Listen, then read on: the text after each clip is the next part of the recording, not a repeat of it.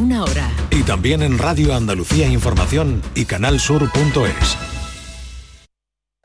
Quédate en Canal Sur Radio, la radio de Andalucía. En Canal Sur Radio, Días de Andalucía, con Primi San.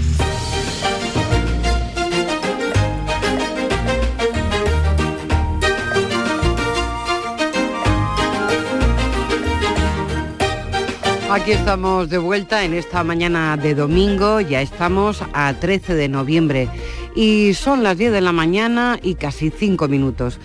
Hay una teoría por ahí que nadie puede demostrar científicamente que a cierta edad ya nada nos interesa, que no tenemos capacidad de aprender, que no nos lo pasamos igual de bien con las cosas. Y científicamente, por estadística pura, podemos comprobar todo lo contrario. Resulta que el Ministerio de Universidades ha, mm, contado en estos días que durante la última década los estudiantes de más de 65 años matriculados en grados en las universidades ha pasado de 847 en el año 2011 a 3.500 en 2021. ¿Qué pasa? ¿Que los mayores de ahora eh, están más preparados? Tienen más curiosidad, hay más tiempo. Bueno, queremos conocer por qué estudiar a partir de los 65 años es una tendencia en alza en nuestro país. Y queremos saberlo mirando a Andalucía, porque hay una universidad andaluza, la Pablo de la Vide, que tiene un programa formativo de aulas abiertas que se extiende a 24 municipios de la provincia de Sevilla y que está funcionando de maravilla. Eh, la directora de este programa de aulas abiertas es Rocío Cruz, de la Pablo de la Vida. Rocío, buenos días. Buenos días, primero encantada de saludarte. Muchas gracias por atendernos un domingo que está que no hay clase, que está en la universidad cerrada, pero bueno, como estamos hablando de aulas abiertas, ¿no? Podemos ir a cualquier sitio. El aprendizaje, la motivación, las ganas de, estudiar es permanente. Ese es 24 horas del día, las, las cuatro estaciones del año, porque los mayores hablan más bien por periodo que por que por semanas o meses. O meses pues aquí sí. Bueno, la experiencia está siendo buenísima y esos datos que da el Ministerio de Universidades es aplastante. Los mayores de 65 años esperan su jubilación para participar de la vida universitaria para seguir aprendiendo. Así es, así es.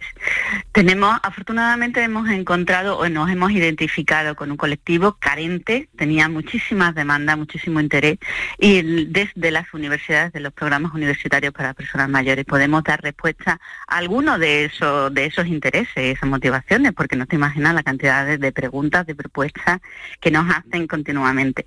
Es un reto, es día a día, es un reto para poder responder a todas sus ganas de seguir aprendiendo.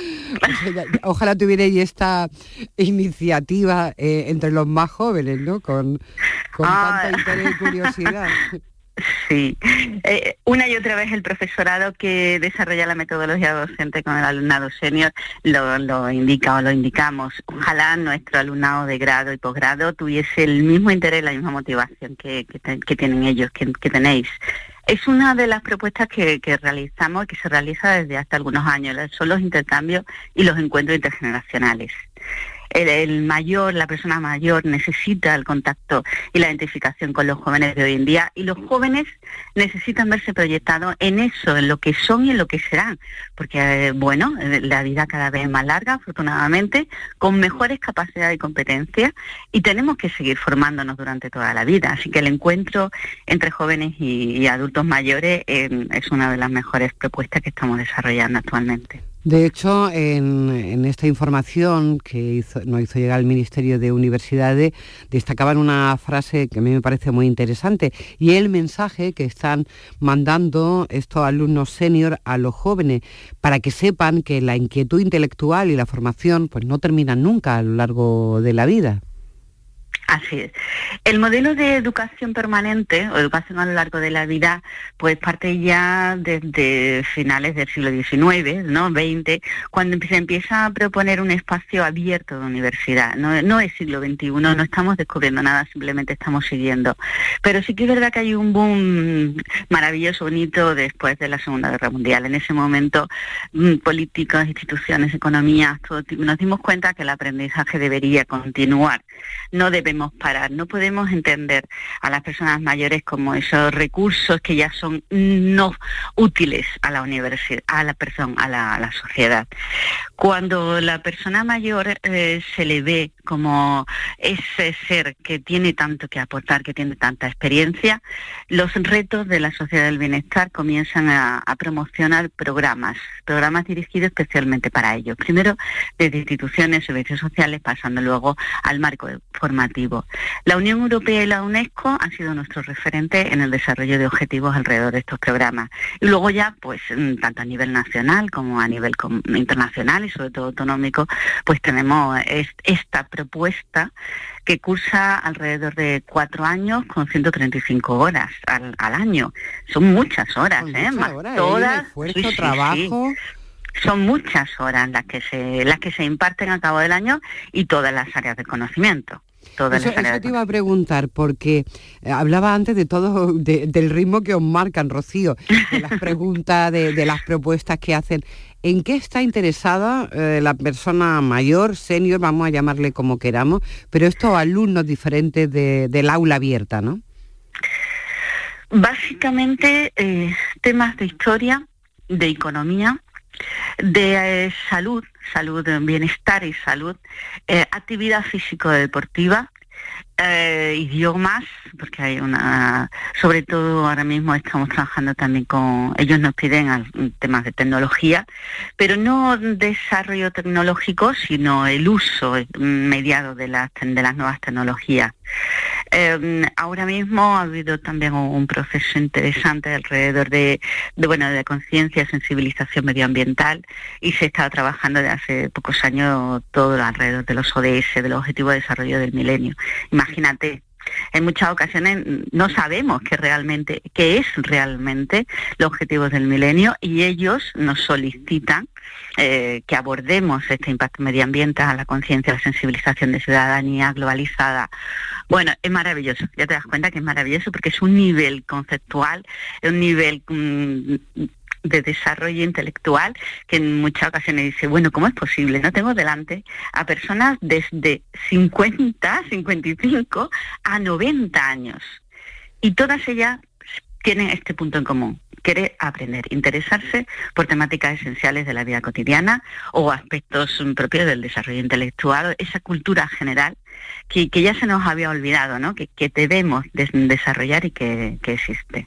Y me parece fascinante que también les preocupe quieran conocer temas del futuro, cuando parece que ya el, futuro es escaso, ¿no? Queremos saber qué eh, idiomas por si me da por viajar o mm, quiero también saber cuál va a ser el futuro del planeta, qué herramientas se están moviendo.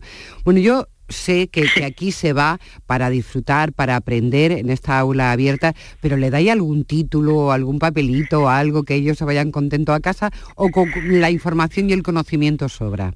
No, no, no, no, no, vamos a ver. Al ser un, ser un, título, es un título de extensión universitaria, no es un título propio ni de grado, pero es un título de extensión universitaria. Como le comentaba, se desarrolla en un primer ciclo a través de cuatro años y en esos cuatro años estamos aportando todas esas áreas de conocimiento propias de cultura general o profundizando en, temáticas que atañen al futuro. Eh, hay un acto maravilloso de, entrega, de certificación de diploma y de imposición de, de, becas. El alumnado pasa por su acto de egreso al igual que el resto del alumnado, con, la presencia de nuestro rector, Francisco Oliva, y, la, y el vicerrectorado. O sea, una constitución una mesa preciosa, como se hace a la misma usanza con sus padrinos eh, y madrinas de promoción al finalizar este ciclo. El alumnado adulto mayor quiere más, que la respuesta es, bueno, ¿y ahora qué? Después de esa pregunta, eh, constituimos, desarrollamos un proyecto de segundo ciclo destinado básicamente a la investigación. En este ciclo, eh, también que consta de las mismas horas, las 135 horas, y se imparte tanto en zona, en centro universitario como en zona, en las aulas municipales, el alumnado desarrolla un programa de investigación, un proyecto de investigación. Eh, ese proyecto puede estar alrededor de una búsqueda bibliográfica y una catalogación de, recursos o puede estar destinado a una intervención muy sencilla, pero dentro del espacio donde desarrolla la investigación y por supuesto abordar todo el método investigador, desde la naturaleza de investigación, el desarrollo de construcción y aplicación de instrumentos, análisis de datos y finalmente una pequeña, una sencilla defensa en, la, en el aula municipal, en su ayuntamiento, sí, sí, que además consta con su tribunal, evidentemente, eh, su, su, tutor o tutora de, de trabajo de investigación, representante de alcaldía y representante de la universidad. Ha habido trabajos ya realmente maravillosos maravillosos alrededor de, del, del, voluntariado en los municipios, alrededor de, eh, bueno, pues el marco incluso empresarial. Hubo una propuesta interesantísima de cómo se distribuían los alimentos de temporada en municipios mm, alejados de la comarca. Claro, es que aquí, Rocío, hay, con, hay conocimiento, hay experiencia y luego ese, ese, proceso de, de investigación. Bueno, pues hay que pensárselo, hay que pensárselo. Si no hay que pensar. Ah, ¿Qué va? No hay que pensárselo, hay que matricularse. Hay que Venga, vamos. Yo en cuanto me jubile voy a estudiar algo y, voy a hacer algo en esta experiencia que también está llevando tanta gente aquí en Andalucía a través de la Pablo de Olavide. Rocío Cruz, muchísimas gracias por haber estado con nosotros, por contarnos y animarnos, porque más allá de los 60 años, 65, hay mucha vida intelectual. Buen domingo. Muchísima, buen domingo. gracias.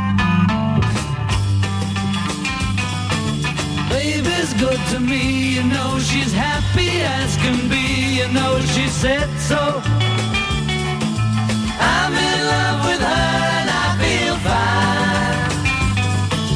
Baby says she's mine, you know she tells me all the time, you know she said so. I'm in love with her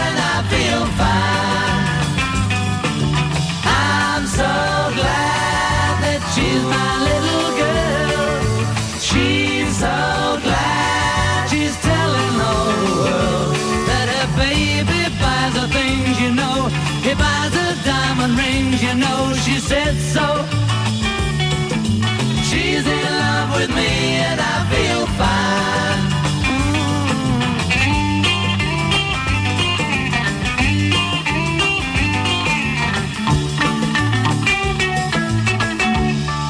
En Canal Sur Radio, Días de Andalucía, con Primi Sanz.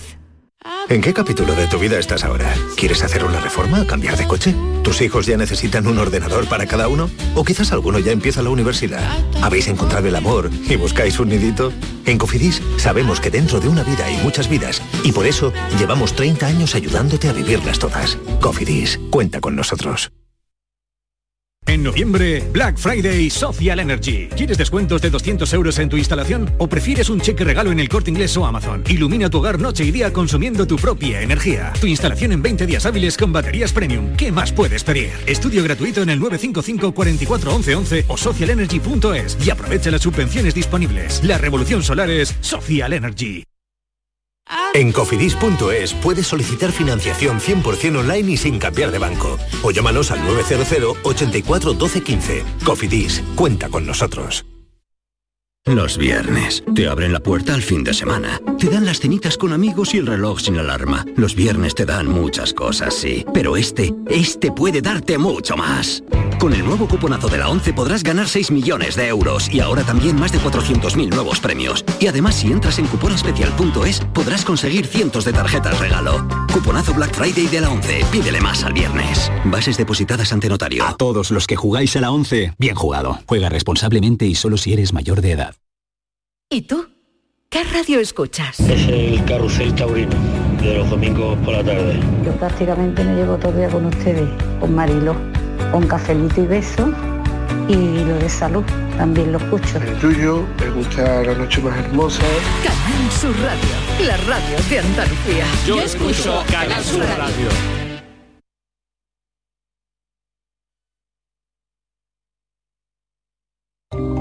Sevilla es Canal Sur Radio.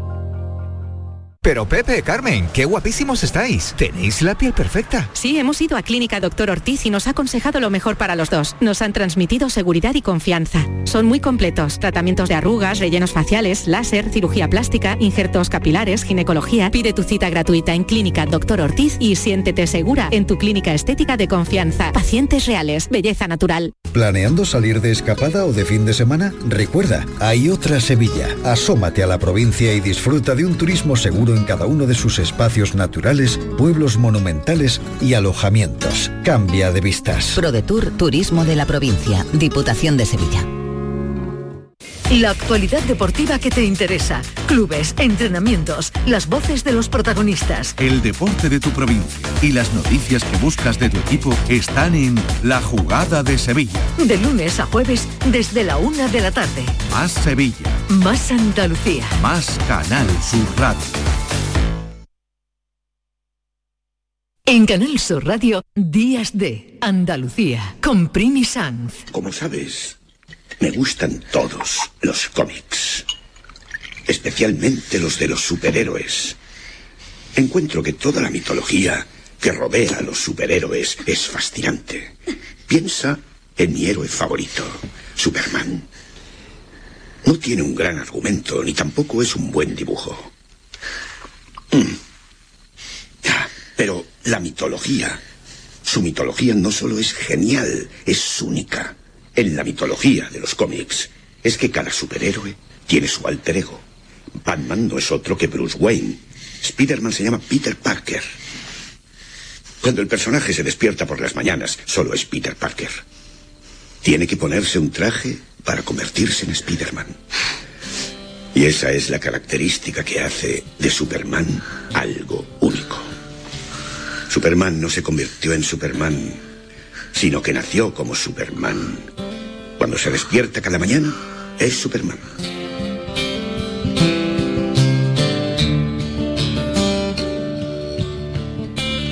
Quería ser piloto de un Mirage, vaquero en el lejano oeste, marino en Okinawa, superhéroe en Nueva York. Así que me di cuenta que lo que quería era ser dibujante de historietas. Para muchos andaluces, para aficionados al cómic de todo el planeta, esta ha sido una semana muy dura, porque hay un andaluz universal que se nos ha ido, Carlos Pacheco, uno de los grandes historietistas españoles, dibujante de superhéroes como Superman, como Capitán América, Batman o los Vengadores de la Marvel. El dibujante gaditano de Marvel, trabajando desde aquí, desde su casa. Hoy podríamos hablar muchas cosas de Carlos Pacheco, pero más que yo, personas que han trabajado, han disfrutado de su compañía, de su amistad, como Julio Peces, que es director de la Semana Internacional de Cine Fantástico en la Costa del Sol. Julio, buenos días. Hola, Primi, buenos días, ¿qué tal? Y nuestro compañero Juan Luis Artacho, que también es amigo suyo y al que hemos invitado, sacado un poquito de su sección, aunque luego volverá para que nos acompañe. Hola Juan Luis. Hola Primi, hola Julio, ¿qué tal? Buenos días. Hola Juan Luis, ¿qué pasa, macho? ¿Qué tal? Yo sé que para vosotros dos, para Julio y para Juan Luis Artacho, esto no es fácil. Hablar de un amigo que se ha ido hace muy poco, buscar la distancia necesaria entre el héroe, el héroe que consiguió trabajar desde Andalucía para las grandes producciones de, del cómic internacional, no es fácil, pero os pido esa distancia, ese elogio de lo pequeño y también de lo grande, porque lo que era Carlos sobre todo era muy buen amigo. Pues, pues sí, de estos días he hablado mucho con Julio, ya he llorado bastante y ahora por el micrófono pues se me ha cogido un poquito la voz también y he escuchado a Julio pues mucho más porque hemos vivido muchas cosas juntos. Eh, en lo profesional, eh, Julio millones de cosas desde su festival de cine y, yo desde que trabajaba en la FNAC, por ejemplo, que hemos montado exposiciones o, ya en mi parte del festival de cine eh, ha, venido Carlos siempre con su generosidad a dar charlas sobre lo que le llamase porque tenía una cultura increíble. Eh, pero sobre todo es eh, la parte humana, esa persona cercana, cariñosa, siempre sencilla dentro de la grandeza de lo que hacía, de su arte, que yo desconocía mucho, yo por eso creo que éramos muy buenos amigos, porque yo no era fan, nunca he sido fan de, de los cómics de superhéroes. Y, bueno, pues hay una pérdida ahí que todavía no es muy pronto, pero todo ha sido demasiado rápido, Primi. Y ¿Verdad, Julio? Que ha sido, nos ha pillado todo con el pie Claro, porque él, él empieza a hablar de su enfermedad hace muy poco, hace un mes y algo, y, realmente, bueno, ha sido también una actitud, como, como se ha vivido, muchas veces se muere, ¿no? Bueno, yo personalmente ya es que tenía desgraciadamente contacto con esa enfermedad porque me quedé viudo, precisamente mi primera mujer falleció de ELA, como Carlos. Y bueno, y por eso yo he hablado mucho con Carlos, con Desi, su novia, y con Alejandro, su hijo, un poco, bueno, pues, explicándole un poco lo que desgraciadamente se le venía encima, intentando ser cariñoso y explicándolo, pero es que ha sido demasiado rápido, ¿no? Porque normalmente este tipo de enfermedades cursa a una serie de años y lo de Carlos ha sido desgraciadamente muy, muy, muy, muy, muy rápido. Muchas veces uno no sabe si, si es mejor que, descanse o, o, enfrentarse a la dureza de esta enfermedad que le quedaba en estos próximos años. Yo, yo personalmente no lo querría para mí, no lo quiero para mis amigos. Prefiero que Carlos descanse quedarme más que como profesional, que a mí me encantaba su trabajo. claro, porque hay que, hay que destacarlo, eso quiero decir, no, no hemos tenido tantos dibujantes en la historia de nuestro país tan importantes como Carlos Pacheco. Sí, lo que pasa es que yo no me quedo con la faceta de dibujante, yo me quedo con la faceta humana, como ese, cuando yo me quedo como amigo. Yo me quedo con las miles de anécdotas que a través de no solo los años en el festival, sino personalmente yo cuando decidió cambiar de DC a, de, perdón, de Marvel a DC a Nueva York y me fui con él, que incluso la primera noche que llegamos a las 2 de la mañana se marchó de la habitación porque estaba roncando mucho y cogió otra habitación Y con ese tipo de anécdotas que a lo largo de los años, ¿no? En viajes que hemos hecho a Grecia, a Croacia, con la familia, y yo ya digo, yo me quedo más con el aspecto humano de Carlos, que era uno de los tíos más divertidos, junto con otro de los grandes, que ha sido Alfonso Aspiri, que también se nos fue hace unos años, y que hay miles de anécdotas en el festival y en la vida privada pero efectivamente la parte profesional pues fue pionero desde, desde España de llegar a, digamos a lo más alto del, del, mundo de los superhéroes como era Marvel y donde él ya se movía con mucha naturalidad de cambiar de Marvel a DC o de DC a Marvel, incrementando muy bien sus contratos y siendo valorado como pasa en Estados Unidos. Y él me contaba muchas veces como eh, ellos te valoran, tú vas creciendo y te van pagando más y te quieren seguir contratando. Y, él, todo eso se movía muy bien, con mucha naturalidad, un talento increíble, ¿no? desde jovencito. Y, que bueno, que sobre todo ya hay muchos españoles trabajando en, Marvel o en DC, pero entonces él, él fue primero, el que abrió un poco las puertas de, todo lo que vendría después. ¿no? Habla mucho de su personalidad, el poder seguir trabajando. Es verdad que las tecnologías han ayudado muchísimo a eso, ¿no? Pero el no tener que dejar tu tierra, eh, estar en, Cádiz viviendo mm, a su manera, con su gente, bueno, en su pueblo realmente ha sido, ha sido un homenaje popular de cómo lo quería la gente también allí. Sí, mi familia que es de, San Roque, donde era Carlos, y mi familia lo conocía bien. De hecho, me acabo de acordar que hizo el pregón cuando mi tío era alcalde y, y me acuerdo que mi tío me dijo, pues no he entendido muy bien lo que ha hecho Carlos en este pregón. un poco, un poco osado. Y, yo, estuve, yo estuve en ese pregón en la Plaza de Toros. ¿Y qué contó, qué contó Julio? Bueno, pues yo qué sé, se iba un poco por las ramas, ¿no? De, cosas, de cosas suyas, elucubraciones suyas, más que un poco, creo que la gente quiere un pregón que habla del pueblo, ¿no? Que hable de San Roque. Pero que bonitas las calles y esas cosas, ¿no? Sí, efectivamente, ¿no? Eso es lo que un poco se, se pretende. Pero bueno, allí tenía su calle, fue muy bonito, en el sepelio, en, la capilla ardiente pusieron una serie de, grandes eh, dibujos de él, incluso una, un dibujo de la, calle donde que tiene allí la avenida Carlos eh, Carlos Pacheco Perujo, porque él quería que pusieran la segunda, el segundo apellido también, ¿no? Y la verdad es que, bueno, pues volver a ver allí de nuevo a María Luisa, que fue su, su primera mujer, estar allí con Desi, con Alejandro, hablaron de él y tal, bueno, no, no reconforta la pérdida, pero que sí el contar muchas veces las penas, las anécdotas y, todo ello, pues, pues la verdad es que te da, te da por lo menos eso, un poquito de tranquilidad, ¿no? De saber lo que la gente le quería y la cantidad de gente que estábamos allí, ¿no? Después se puso eh, su música, que es la que le gusta de Crosby, Stills Nash. De, ahí, hemos arrancado. Oye, hablando de música, yo no sé si muchos de ustedes saben que hay un, un disco mítico de 091 Mm, que, tiene la portada de, de Carlos Pacheco y canciones como esta, aquel baile de la desesperación.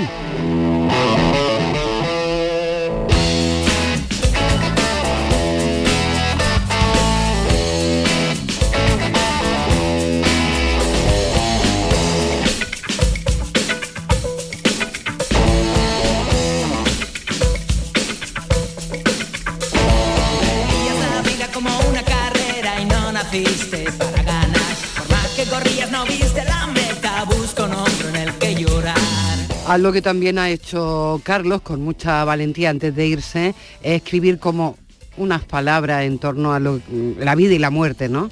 Que, mm, que siempre es duro enfrentarse a eso. Yo creo que más por vuestra parte, por los amigos, que para él mismo, que puede ser una liberación, ¿no? Sí, él era muy activo en redes, iba siempre comentando millones de cosas y, y sobre todo ponía mucha música de lo que él era especialista desde, desde la curiosidad, como él era tan curioso para todo. Y mm, él se alargaba la noche horas y horas y él trabajaba incansablemente porque no llegas ahí sin mucho esfuerzo y él tenía siempre un deadline que entregar algo y nunca tenía margen, ¿verdad Julio? Que siempre tenía que entregar un, un cómic. La verdad tenía- que eso era, eh, para la Increíble. vida social era una pega. Ya, ya os lo Esa era la porque- constante. No, no, Sí, no sí, puedo porque nosotros- tengo... Cada vez que hablabas con él de una fecha decía, uy, es que tengo el 13 cierre de tal. Es decir, una vida No, dedicada a- al trabajo. ir simplemente a cenar, o sea, nosotros que hubo una época que, bueno, éramos muy amigos, sobre todo de, de su primera jefe, María Luisa, salíamos los cuatro juntos, mi pareja y, y los cuatro, siempre íbamos allí para salir a cenar y teníamos que estar esperando, no, espérate, que es que tengo esta entrega y tengo que terminar esto, y era horroroso porque había que esperar, llegábamos tarde muchas veces allí, y de, oye, vamos a tomar una copa, no, es que tengo que volver porque tengo que... Entonces tengo que pintar en la capa trabajo. Superman. Sí, la única vez que él dijo, porque eh, hicimos un viaje, la, las dos familias, la mía y la suya, en un crucero por las islas griegas, Croacia y No tal. pega nada, tengo que decir, ¿eh? No, no, y no, pero es que no Pero- podía pero ir. o sea, un- un- dos o tres días antes, dos o tres días antes, no sabía si íbamos a ir. O sea, él, porque no, no, o sea, no, era incapaz de separarse de, de- la mesa de trabajo. Y al final, cuando nos marchamos, eh, bueno, pues estaba contento, ¿no? Ese relax por fin de una semana y pico fuera de la mesa de trabajo, lo decía, joder, menos mal que me habéis convencido de venir porque estoy aquí de pero creo que sí, de las pocas veces, porque el resto de veces que iba de viaje era a convenciones, a San Diego, a Nueva York, por supuesto a Madrid, Barcelona, tal, eh, relacionado con el trabajo siempre. Bueno, yo creo que lo más importante es haber ah, charlado un poco de Carlos Pacheco porque hay mucho que hablar. Es solo el principio, está ya en los anales de la historia de este país y también de la historia de los superhéroes. De alguna manera, para nosotros es nuestro superhéroe favorito, algo que él, como yo decía al principio, que eran palabras suyas, había querido ser siempre un superhéroe, no de Nueva York, sino de esta tierra nuestra que es Andalucía. Julio, un abrazo muy fuerte. Te acompañamos en este sentimiento que siempre es muy profundo, la pérdida de, de un amigo. Y con Juan Luis pues seguimos hablando dentro de un momentito de superhéroes.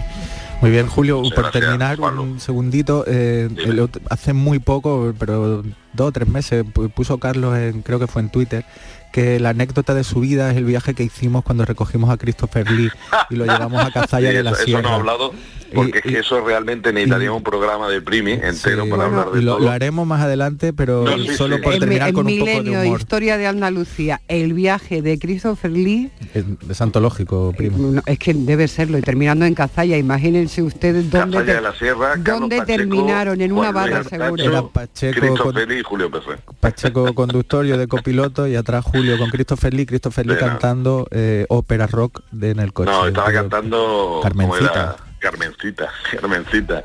Y Juan Luz delante diciendo por teléfono a la gente, voy en el coche con Drácula. Fue un viaje de verdad que yo... eh, Maravilloso. Yo voy a hacer un libro en breve, dentro de poco, porque quiero ya, bueno, un resumen del festival y tal, y esa es una de las anécdotas estrellas de, de la vida de los 25 años del festival. Ponía Pacheco- Carlos que era la, la anécdota de su vida, lo puso hace poco. No me extraña. Fue- fue y también puso hace poco que le gustaba mucho esta canción de Blue Sweet and Tears. Así que, And When I Die. Eh, gracias y qué bien haber terminado hablando de Carlos Pacheco en mitad de la risa.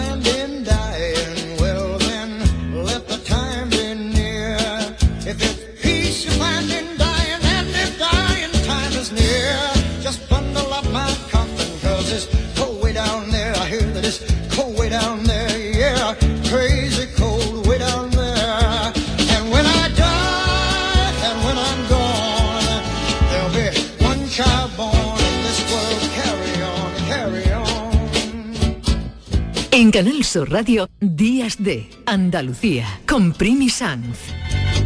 Tostada con aceite y cine.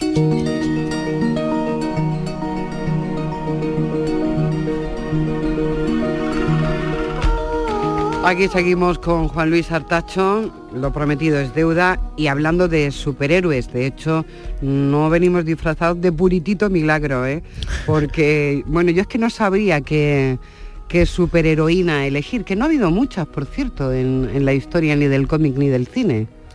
Sí, aquí pues Carlos era un especialista de esto también y conocía la historia de todos los personajes de una manera increíble porque él mismo le dio la vuelta a algunos dentro de los matices que, que algo como Marvel o DC te permiten, pero él hizo mucho, muchos guiños, por ejemplo, por ejemplo metiendo camisetas del, del Betty en personajes de, dentro de sus cómics. Eh, recuerdo una escena de, de- ya no me acuerdo qué, qué, qué- qué serie era, si Los Vengadores o Cuatro Fantásticos, y él metía como una escena del padrino, eh, metía el coche con el escudo del Betty, un coche de policía, cosas así que él iba metiendo, bueno, que muy divertida. Y conocería muy bien, pero efectivamente está pues Catwoman, está Superwoman, hay muchas, pero hasta hace unos años que, que Netflix no hizo una serie y le dio ya otra entidad y esa mujer tenía mucho más peso, pues siempre es verdad que ha estado un poco más marginada, ¿no? Bueno, ya, ya nos quedaba Como el tantas papel. cosas. Claro, ya nos quedaba el papel de superheroína del hogar, que es, eh, es ideal.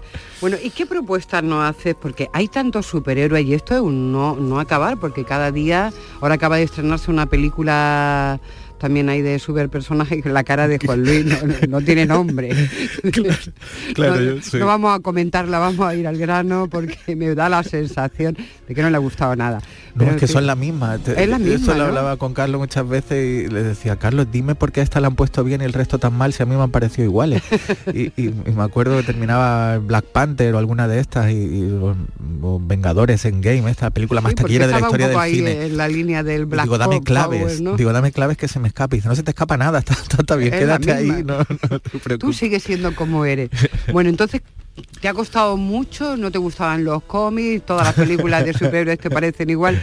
¿Cómo ha elegido el protegido con Bruce Willis ahí? Bueno, porque también para el aficionado al, cómic, y me consta, eh, El protegido de, de Shyamalan es, es una, película clave por cómo eh, reivindica el mundo del cómic de manera adulta y, por ejemplo Samuel L. Jackson tiene una galería de arte en Nueva York donde expone cómics, por ejemplo, no le da ese valor y nace desde ahí, lo que pasa que se aleja después del, del prototipo de películas de superhéroes. Pero nos encontramos con todos los elementos. eh, eh, clar- clásicos del, superhéroe, de las películas superhéroes, pero por el pasado por el tamiz de este genio para mí y a Pacheco también le encantaba. Yo creo que a Carlos le gustaba más El Bosque, que una película que él... El bosque es tan inquietante, tan inquietante. Sí, con esos giros siempre de guion que él hace y sigue haciendo. La, la última película que se estrenó, que era Tiempo, también tiene esos giros finales. Pero después toda la, la- la puesta en escena de este hombre, que tiene muchos elementos de Hitchcock y de cine clásico, eh, con esas pausas, esa cámara fija. No sé si os acordáis la- el arranque del protegido, que es Bruce Willis en el tren, donde va a haber un accidente y todo el rato se está moviendo la cámara detrás del cogote de él nada más y te crea un, una- un desasosiego y crea un, un thriller, una tensión especial con, con la puesta en escena muy suya y muy a contracorriente. lo No, que la se música también era impresionante, aparte de... Y, y la historia en sí misma, ¿no? ¿Qué, qué- quiénes son esas personas? ¿De qué naturaleza son? Que, que nunca les pasa nada, ¿no? Sí, eh, eh, la, la historia, quien no la haya visto, yo creo que una película bastante conocida, pues es alguien que, que tiene muchísimos bueno, le pasan muchas cosas y nunca se pone malo, nunca enferma, nunca tiene un accidente en tren, mueren todos los pasajeros excepto él. Y hay una persona, que es Samuel L. Jackson, que es justo lo contrario, una persona muy frágil, que se rompe todos los huesos, que a la mínima está enfermo, y entonces va buscando a su, eh, a su opuesto. Es muy bonito lo que dice en un momento determinado, o la teoría de L. Jackson, que dice, bueno, si hay alguien tan frágil, tan débil como yo, tiene que ver mi contrapunto, alguien muy fuerte, muy poderoso, y, y mira, y lo encuentra, qué suerte, ¿no? Efectivamente, es así. Y, y- y digo que es como un homenaje al cómic tan bonito, tan bien contado, con, por ejemplo, Bruce Willis tenía también su, su- su propio uniforme, tenía su ropa que era el de guardia de seguridad, el chubasquero que se ponía, tenía su kriptonita como Superman, que era el agua. Eh, es decir, que están todos los elementos eh, ahí metido, pero sobre todo le está hablando de la educación de un niño que crece eh, leyendo, crece leyendo el cómic y se va imaginando otro mundo. El, el, hijo de Bruce Willis le pasa exactamente igual. Entonces, hay muchos elementos detrás que no solo es una película de homenaje al cómic o de superhéroes al uso, ni mucho menos, y hay mucho detrás que habla de, educación, de la infancia, de la relación del padre con los hijos. Bueno, eh, la película a mí me parece fascinante. Hablando de la infancia, aunque no solo para la infancia, aquí están Los Increíbles.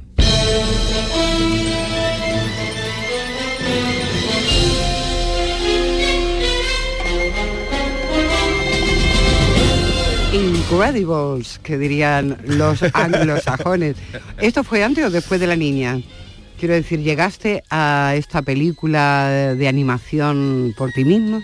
Sí, a mí siempre me ha gustado, me ha gustado Pixar mucho y, y la sigo viendo, ¿eh? La sigo viendo y, y, sigo yendo a los estrenos de las películas de Pixar. En concreto, ahora que la ha comprado Disney han cambiado un poquito y para mí ha bajado el nivel, pero tiene ahí varias obras maestras de Desde Ratatouille, luego.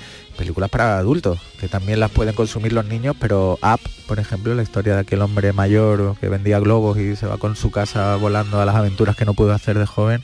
Porque Eh, al Wally también era suya. Wall-E también era bueno, es suya. que Wally, ¿qué vamos a decir de, de- de esa película? Efectivamente. Sí, película maravillosa. Y esta de Los Increíbles es eh, igual, también le da una vuelta de tuerca al mundo de superhéroes. Aquí lo- eh, arranca la peli y vemos todos los superhéroes como eh, van atrapando a los malos y, y a todos los villanos, pero hacen destrozos en la ciudad mientras lo- los capturan. Entonces la ciudadanía está cansada de tener que pagar eso y vivir, convivir con, con esos destrozos diarios. Y se rebelan en contra de los superhéroes. Entonces los superhéroes viven escondidos y él es eh, corredor de seguros o una cosa de esta. Y ella pues efectivamente ama de casa, Su disfraz. su disfraz de ama de casa. Y, y entonces la sociedad no permite a la gente diferente, que de ahí arranca un poco la peli y, y también esa- ese tema de valores para lo- lo- los más jóvenes, es eso, como en la sociedad en la que vivió mucho más estandarizada, la gente que tiene cualidades diferentes eh, eh, quiere arrinconarlos como seres raros y no que potencien esas cualidades. ¿no? Bueno, desde ese prima más de adulto y, y- y la película después una delicia, la música, una peli de acción que mezcla y suspense y risa y todo para adultos, para niños, para todo el mundo. Y el lo valor de la familia, de una familia diferente también que es necesario. Bueno, vamos en este caso a un personaje que ha sido mm, recogido por el cine en distintos momentos. Yo creo que no hay año que mi memoria no tenga un Batman en algún sitio. Y, en esta ocasión nos detenemos en una trilogía que sí que tuvo éxito.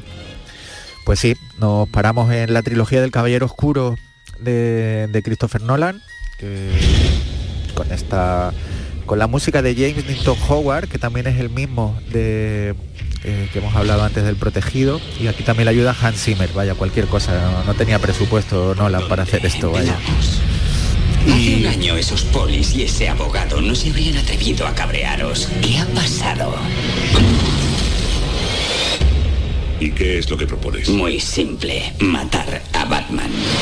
No lo consiguen, ¿eh? Nunca consiguen matar a Batman porque pff, mira que le dan paliza a veces. ¿eh? Sí, pero Bueno, ¿qué te pareció esta trilogía? Pues fantástica. A mí me parece que va a ser un clásico dentro de muchos años.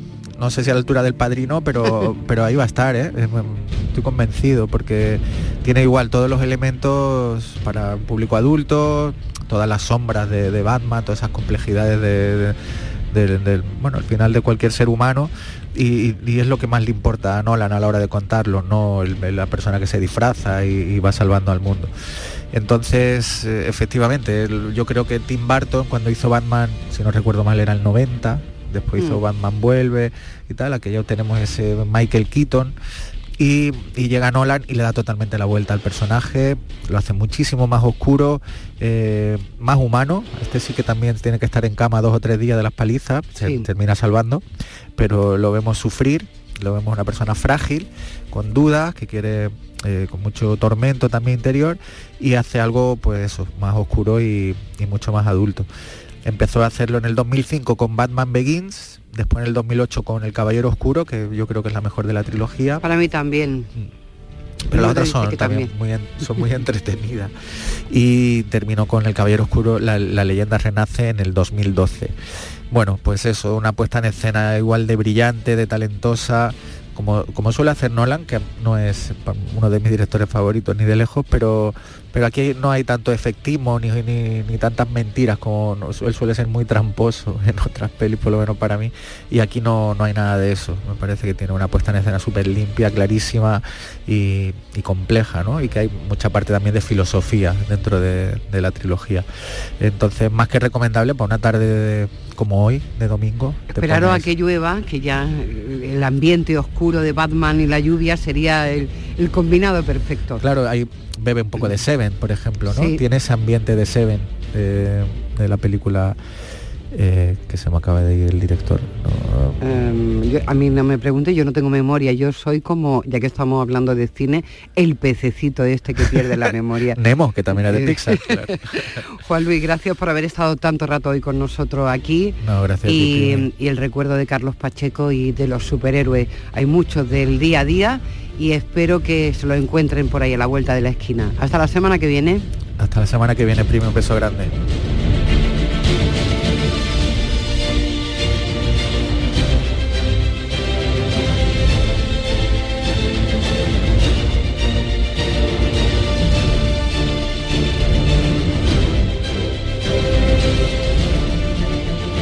En Canal Sur Radio, Días de Andalucía, con Primi Sanz. ¿No sabes qué regalar estas navidades? En los romeros de Alanís te lo ponemos fácil. Jamones, lomitos, lotes navideños con increíbles descuentos en este Black Friday. ¿Quieres saber más? Entra en losromerosdealanís.com y descubre el placer del ibérico de bellota. Haz tu pedido online y en 24 horas lo tendrás en casa. De nuestras dehesas a tu mesa. Los romeros de Alanís. Una copa, por favor. ¿Otra? Sí porque este domingo no hay liga, pero hay fútbol. Y tenemos Copa del Rey. Y con presencia de equipos andaluces. Juegan Velarde de Cantabria, Sevilla. Yeclano, Granada. Real Unión de Irún, Cádiz. San Roque de Lepe, Getafe. Y Arenteiro de Galicia, Almería. Síguenos en directo en la gran jugada de Canal Sur Radio. Este domingo desde las 3 de la tarde con Jesús Marcos. Más Andalucía, más Canal Sur Radio. ¿Y tú? ¿Qué radio escuchas? La jugada de Canal el deporte. Los fines de semana a... Canal Sur Sevilla. Sigue la corriente del río. Navega en la inmensidad del océano. Adéntrate en la jungla. Descubre lo desconocido. Sumérgete en un mundo de medusas. Rodéate de peces tropicales y echa raíces en el manglar. Ya estás conectado. Déjate abrazar por el mar. acuariosevilla.es la banda y Unión Cine Ciudad te invitan al preestreno de la película Reyes contra Santa el 17 de noviembre en Sevilla, Málaga, Jaén y Puerto de Santa María. Entra en la web de la banda y participa en el concurso para conseguir cuatro entradas. Podrás disfrutar de esta divertida comedia familiar. La guerra entre los Reyes Magos y Santa Claus está a punto de estallar. Recuerda, el 17 de noviembre preestreno de Reyes contra Santa. Más información en la web lavanda.es.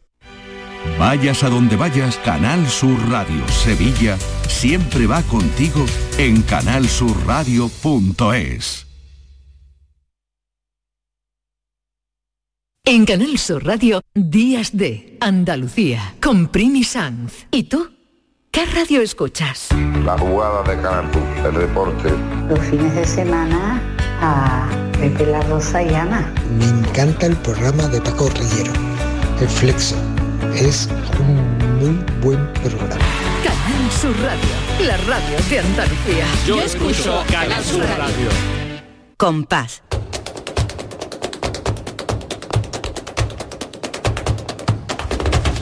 Compás. Y después, Gloria. Acercándonos a las 11 de la mañana, siempre nos falta tiempo para hablar del flamenco en Andalucía y sobre todo para hablar con Lourdes Galvez. ¿Qué tal? Buenos días. Hola Primi, buenos días. Ya decíamos que hoy había primerísimos nombres de andaluces para la historia.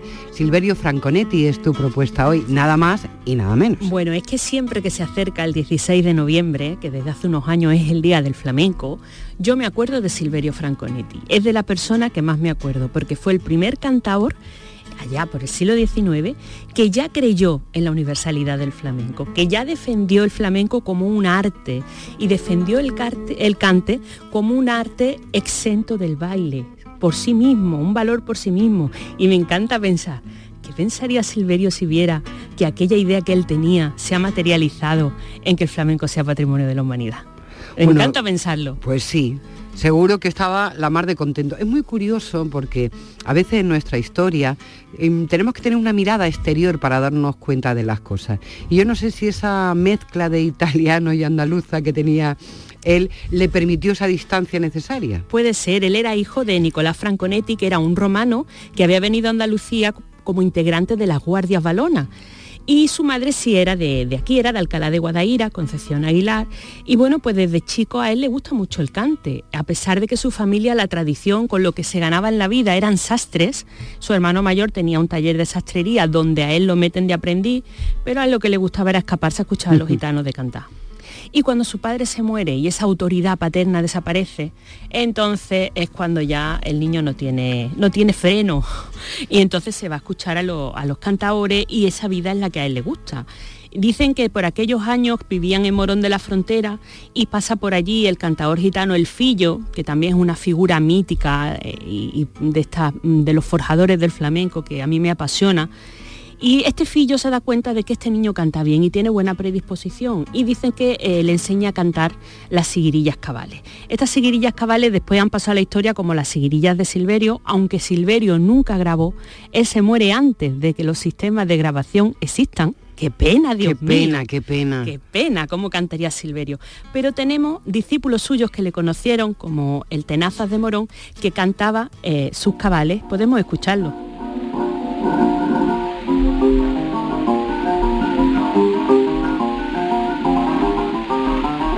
El Tenaza además que fue uno de los ganadores del mítico concurso de Granada de 1922.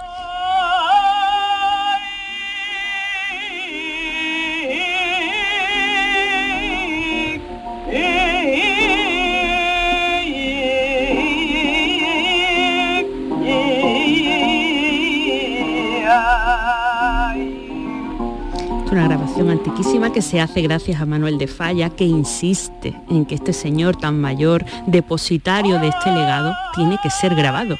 Y lo tiene que convencer, porque el Tenaza no lo veía nada claro que le grabaran.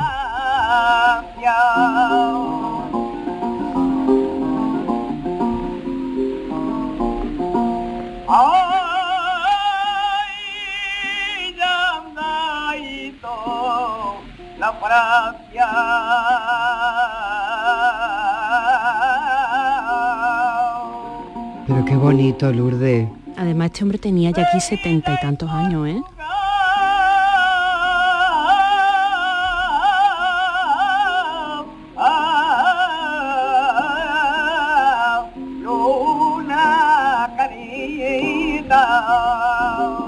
Creo que ella anda ahí toda la Francia eh, España y Portugal y una carita como la tuya, yo no la he podido encontrar. que ya viajaban los flamencos, ¿eh? mucho, mucho, con otros medios, pero también lo hacían.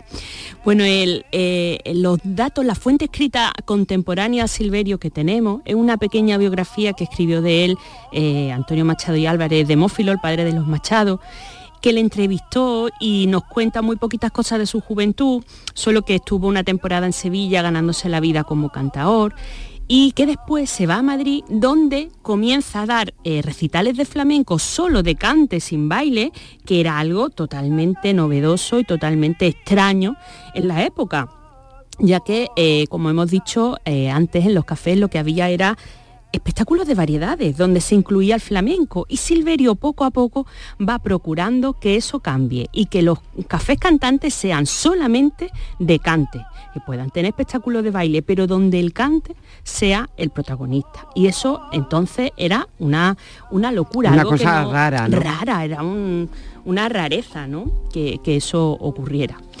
Y luego eh, tiene un, episodio de su vida que, ha fascinado a, casi todos los que nos hemos acercado a la figura de Silverio y es que se va a Uruguay, dicen que en calidad de sastre, pero eh, se ha encontrado el dato de cuando vuelve eh, en, en, el registro del vapor Gravina del año 1864, vuelve después de ocho años en Uruguay a Cádiz. ¿Y qué pasa? Que cuando vuelve y vienen a recibirlo sus amigos, se lo encuentran súper cambiado muy lujoso vestido, con unas barbas que no lo reconoce nadie. Y entonces dicen, vamos a organizar una fiesta en honor de Silverio, pero no vamos a decir quién es. A ver si alguien lo reconoce. Entonces pues montan una fiesta con todos los mejores artistas de, del momento y empiezan los artistas hasta a reírse del indiano. El indiano no tiene ni idea, no saben ni papa de cante. Y cuando todos terminan de cantar, Silverio dijo, bueno, aquí nadie me ha cantado las sigrillas de Silverio, así que las voy a cantar yo. Y todos se quedaron, pero este tío qué dice, ¿cómo va a cantar el indiano este? ¿Cómo se va a atrever? Las sigrillas de Silverio. Y nada más que hizo la salida del cante, pues lo reconocieron. Por la voz dijeron, este es Silverio. Y había una gitana, dicen, que lo estaba escuchando y fue la que empezó, tú eres Silverio, eso nada más lo puede cantar Silverio. y entonces aquello ya fue la locura. Vamos a escuchar, si queréis, una pincelada de las sigrillas de Silverio que grabó Enrique Morente para la magna antología de Hispavoz.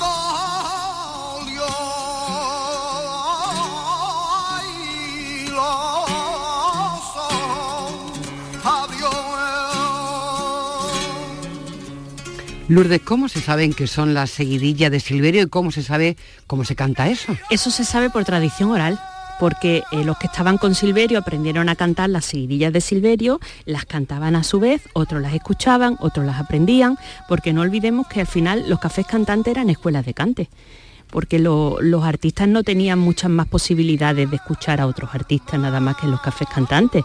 Y luego, con la aparición de los discos, de las reproducciones discográficas, pues ya había eh, eh, otra, otra posibilidad un poquito más abierta.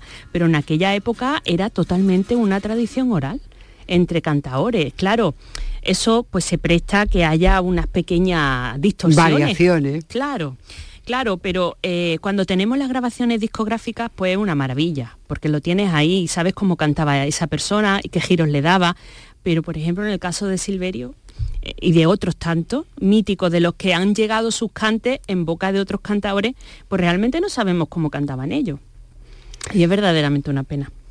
Lo que es una pena es que nos queden ya dos minutillos solo con, con, la vida de Silverio y con lo bien que lo cuenta Lourdes. Sí, bueno, Silverio pues luego tuvo su propio café cantante en Sevilla, en la Cuesta del Rosario, el café de Silverio mítico, que lo fundó en 1881 y por allí pasaron todos los más grandes cantadores del momento. Y eh, el que digamos que fue el, el mayor de, de, los discípulos, el, el mejor discípulo y el, el más famoso o el más importante para la historia del flamenco fue don Antonio Chacón, que fue un poco el que conforma eh, una serie de estilos, les da una forma y es como se siguen cantando hoy. Esa es la gran importancia de Chacón.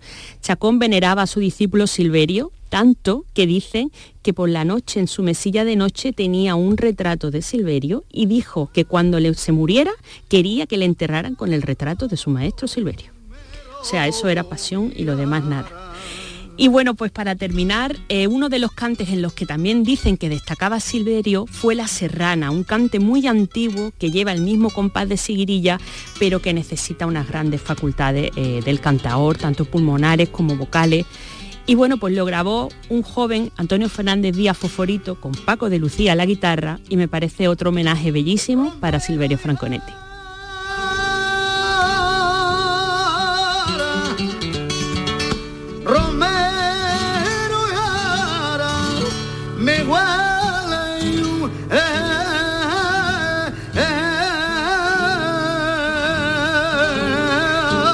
Haciéndole una foto a Lourdes Galvez, que nunca la he tenido tan cerca. bueno, se acaba este tiempo de flamenco recordando que dentro de, de muy poco será el Día del Flamenco y uno de los primeros que creyó en él como un arte indiscutible, sobre todo el cante, fue Silverio Franconetti. Lourdes, muchísimas gracias por esta preciosísima sección. Muchas gracias. Y la semana que viene, que ya estará aquí Carmen Rodríguez Garzón para hacerse cargo de este programa. Que disfruten todos muchísimo de, de este domingo. Gracias a mis compañeros Javier Reyes y Paco Ruiz y a María Chamorro y a Fernando Arizá. Lo dicho, buen domingo, a disfrutar de él y a disfrutar en estos minutos, antes que llegue Pepe da Rosa y Ana Carvajal, de un poquito más de fosforito. Son sus ojos, don